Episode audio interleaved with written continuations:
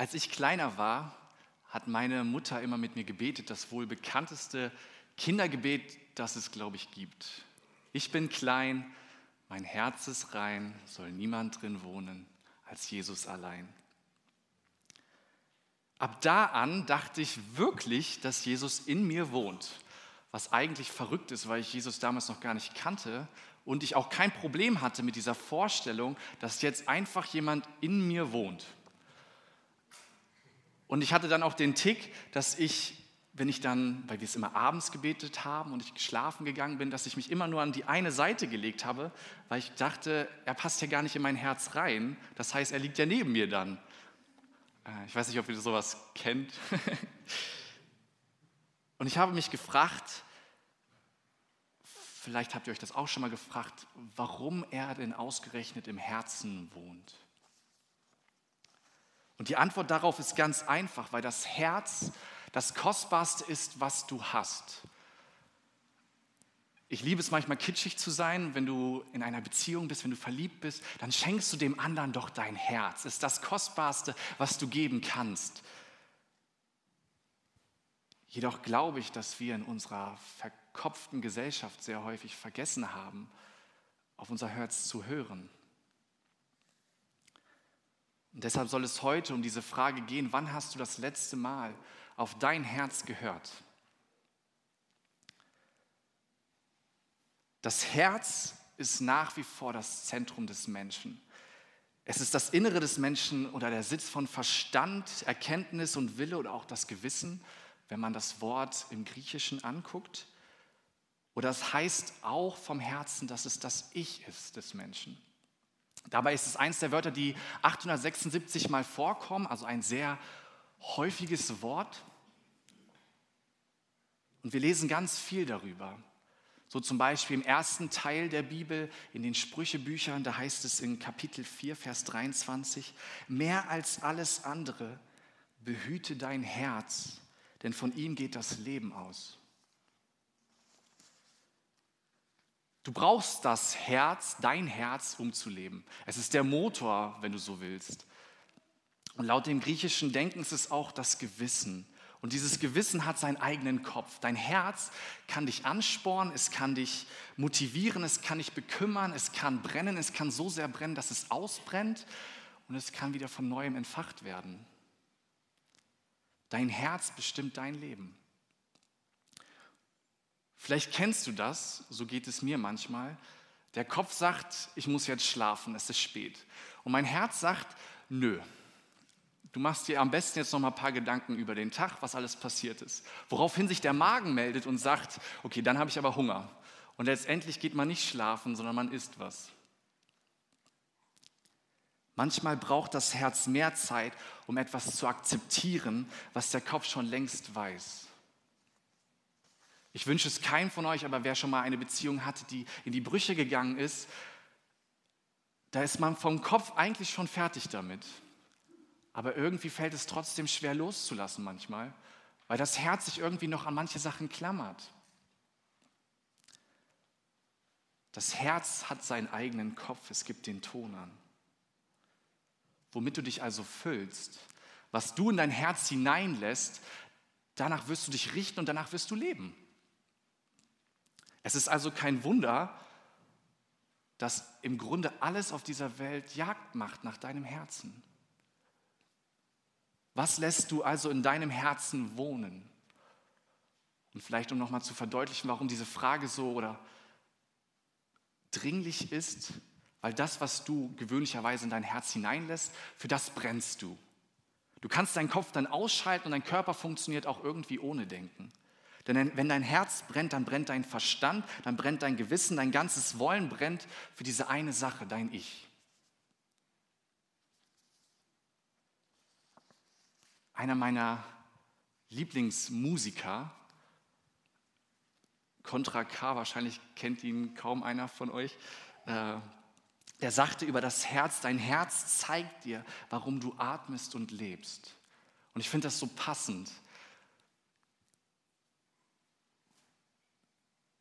Wir haben in den letzten zwei Sonntagen von Jürgen viel über gewisse Dinge gehört, die versuchen, Teil deiner Gedanken, Teil deines Herzens zu sein. Und er hat einen Bibelvers immer wieder vorgelesen, immer wieder wiederholt. Ähm, bestimmt kennt ihr ihn auch noch. Er steht in Philippa 4, Vers 7, wo es heißt, ihr werdet Gottes Willen, äh, Gottes Frieden erfahren, der größer ist als, als, als unser menschlicher Verstand es je begreifen kann. Sein Friede wird eure Herzen und Gedanken im Glauben an Jesus Christus bewahren. Wir leben in dieser Welt mit so einem stetigen Kampf, mit lauter Dingen, die immer wieder versuchen, Teil deiner Gedanken, Teil deines Herzens zu sein. Es gibt so viele Sachen, die anklopfen und rein wollen. Und nicht alles verspricht Gutes. Manches verspricht Schlechtes, manches stiftet einfach nur Chaos, manches verspricht einfach Sinnlosigkeit, manches verspricht Orientierung. Und neben all den Dingen klopft auch Jesus an, weil er dein Herz bewahren und behüten möchte vor den Dingen, die dein Herz kaputt machen wollen. Und heute soll es um folgende Bibelstelle gehen, die ihr bestimmt schon zum Anfang des Jahres gehört habt. Ihr könnt sie jetzt auch gleich mitlesen. Aus Hesekiel 36, die Verse, äh, den Vers 26, wo es heißt, ich will euch ein neues Herz und einen neuen Geist geben. Ja, ich nehme das versteinerte Herz aus eurer Brust und gebe euch ein lebendiges Herz. Es geht hier um ein neues Herz und einen neuen Geist. Diesen Satz sollte damals ein Mann namens Hesekiel einem Volk sagen, das Gott sich ausgesucht hat. Und dieses Volk wird mit folgenden Worten beschrieben zu der Zeit.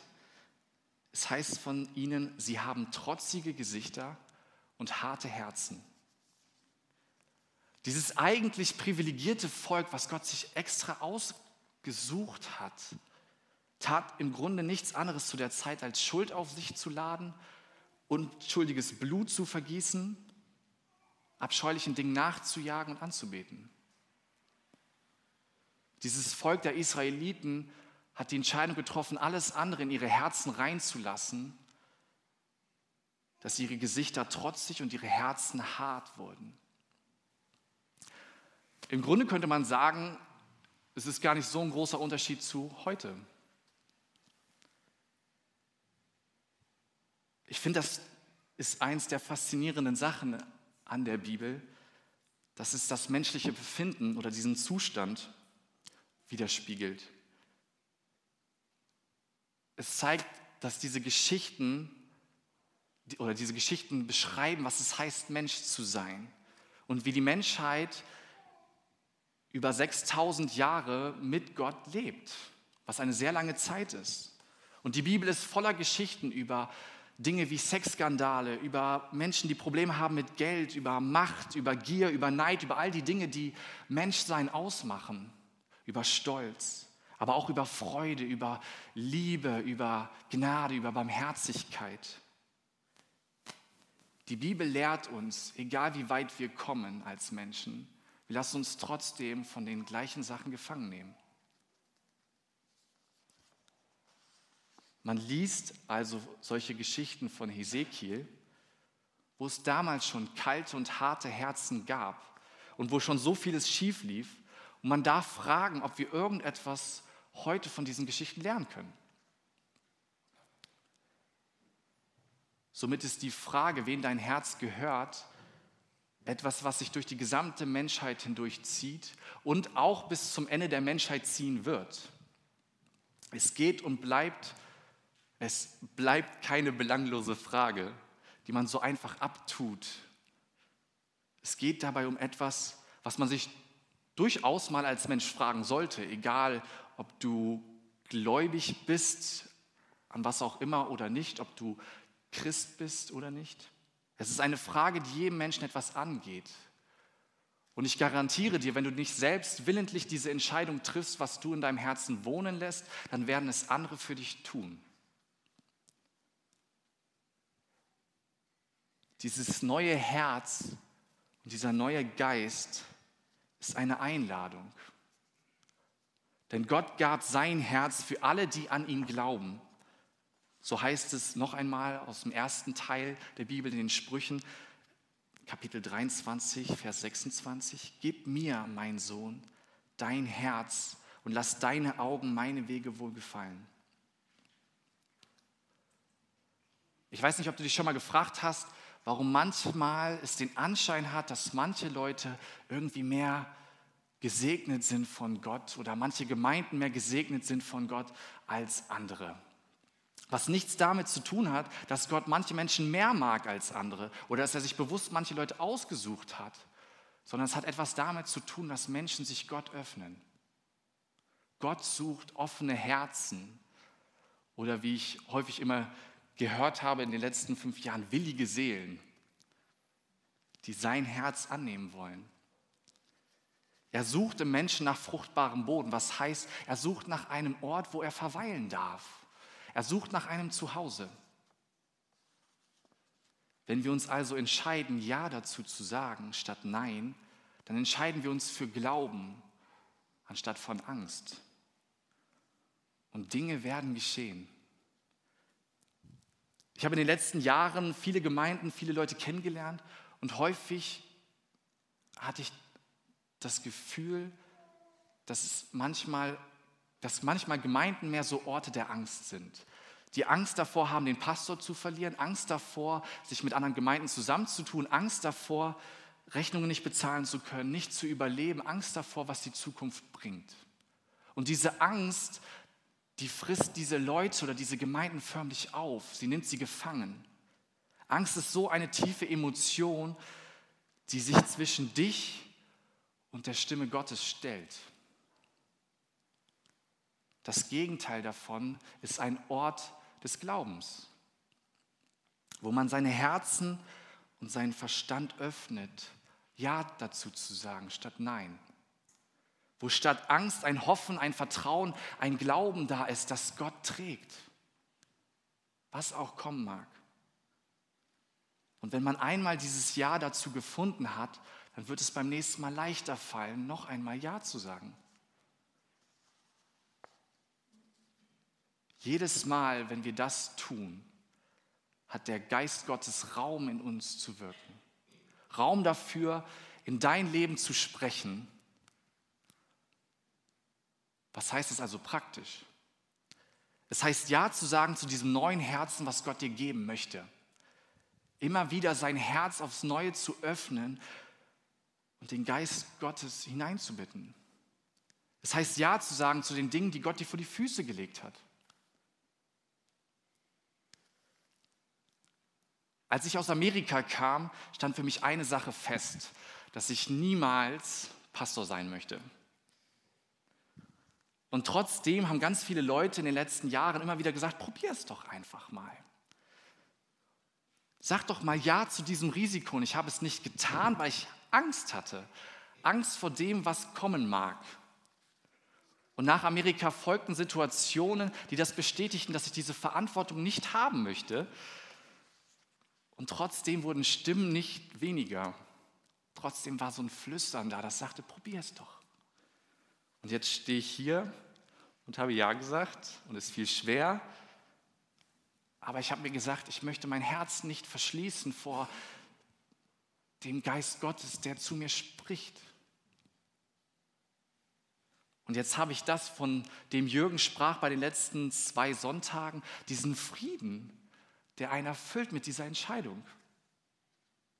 Wie häufig habe ich in meinem Leben Nein gesagt und Segen ist an mir vorübergegangen. Und der Geist Gottes hat trotzdem Ja gesagt und ich habe einfach nicht hingehört, weil ich nicht wollte, weil ich Angst hatte. Was sagt dir also dein Herz? Wann hast du das letzte Mal auf dein Herz gehört? Jedes Mal, wenn du ein Ja zu deinem Herzen findest, wird dir es leichter fallen, noch einmal Ja zu sagen. Jedes Mal, wenn du Gott Raum lässt in deinem Herzen, dann veränderst du deine Welt und du lebst das, was Jesus uns aufgetragen hat zu leben. Und Dinge werden geschehen. Sein Herz zu öffnen ist ein Prozess. Es ist nichts Einmaliges, keine einmalige Geschichte. Du entscheidest dich nicht für ein Leben in Beziehung mit Jesus, kriegst ein neues Herz, einen neuen Geist und die Sache ist getan. Wir müssen immer wieder schauen, wie es in unserem Herzen aussieht, wofür unser Herz schlägt. Behüte also und bewahre dein Herz.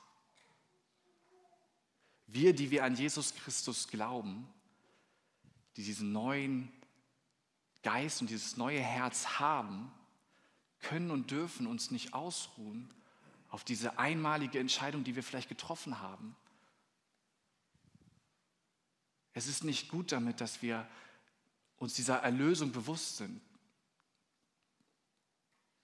sondern als Nachfolger von Jesus Christus sollen wir auch dementsprechend leben, mit diesem neuen Herz, mit diesem neuen Geist.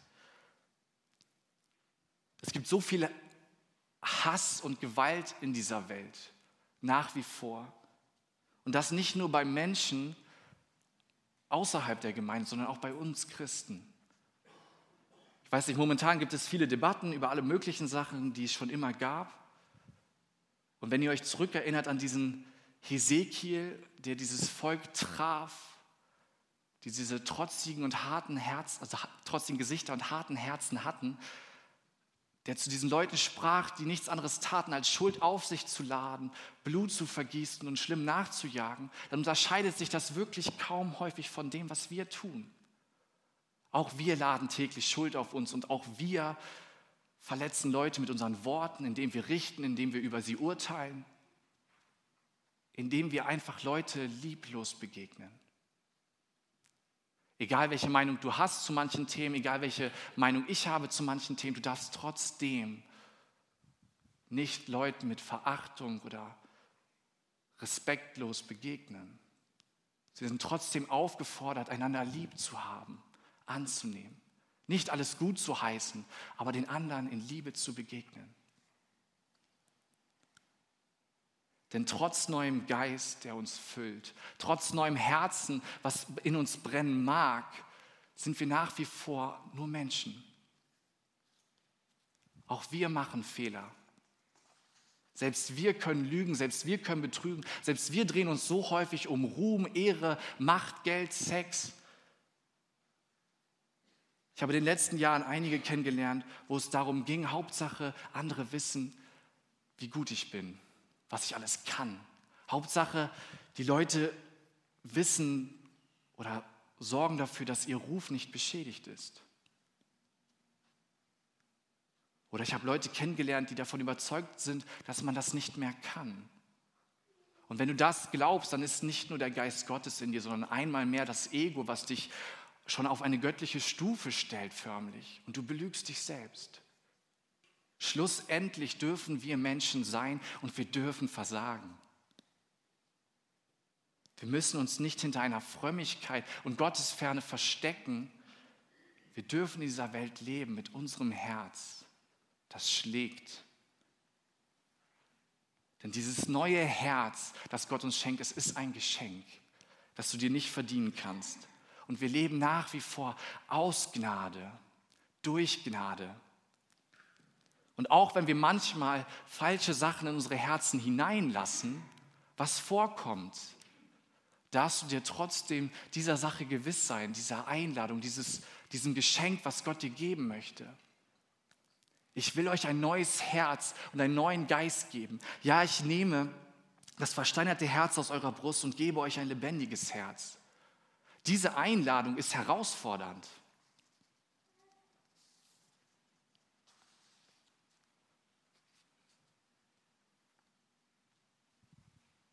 Ich möchte noch mal zum Abschluss etwas vorlesen, was ich sehr toll finde, was mich wirklich bewegt äh, von dem Musiker, den ich vorhin schon erwähnt habe, Contra K, weil ich finde, er trifft es so passend oder er, er bringt es so schön auf den Punkt äh, mit den folgenden Worten.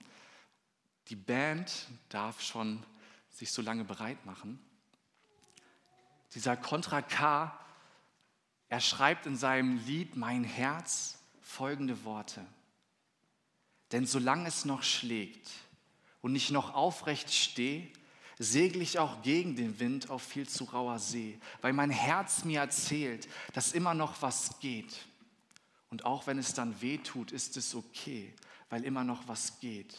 wenn ich höre, wie es schlägt. Hör, was es erzählt.